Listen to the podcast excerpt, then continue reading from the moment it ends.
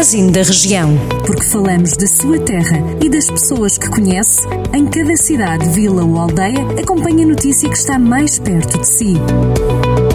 Magazine da Região. Edição de Rafael Santos.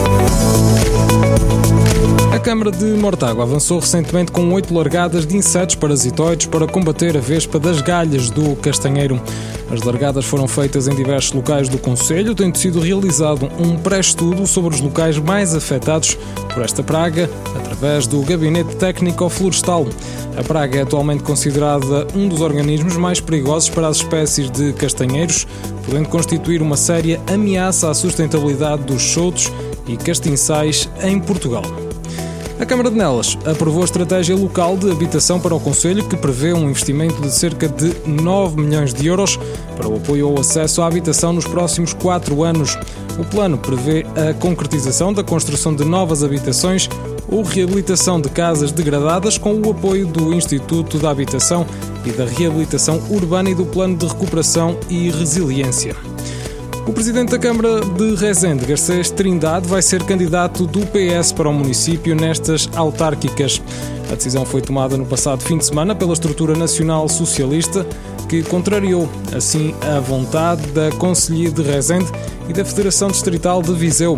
A estrutura conselhia chegou mesmo a lançar o nome de Sandra Pinto, atual vereadora na autarquia, enquanto Garcês Trindade equacionou avançar como independente.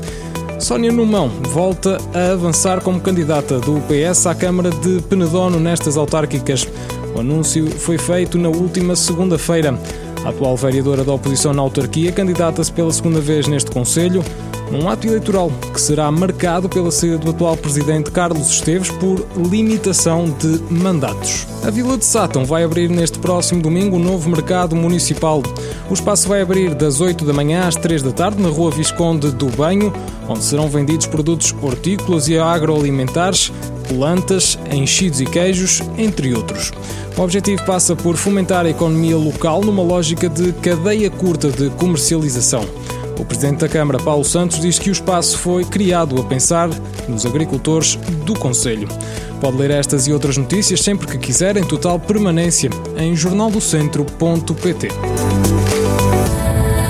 Jornal do Centro, a rádio que liga a região.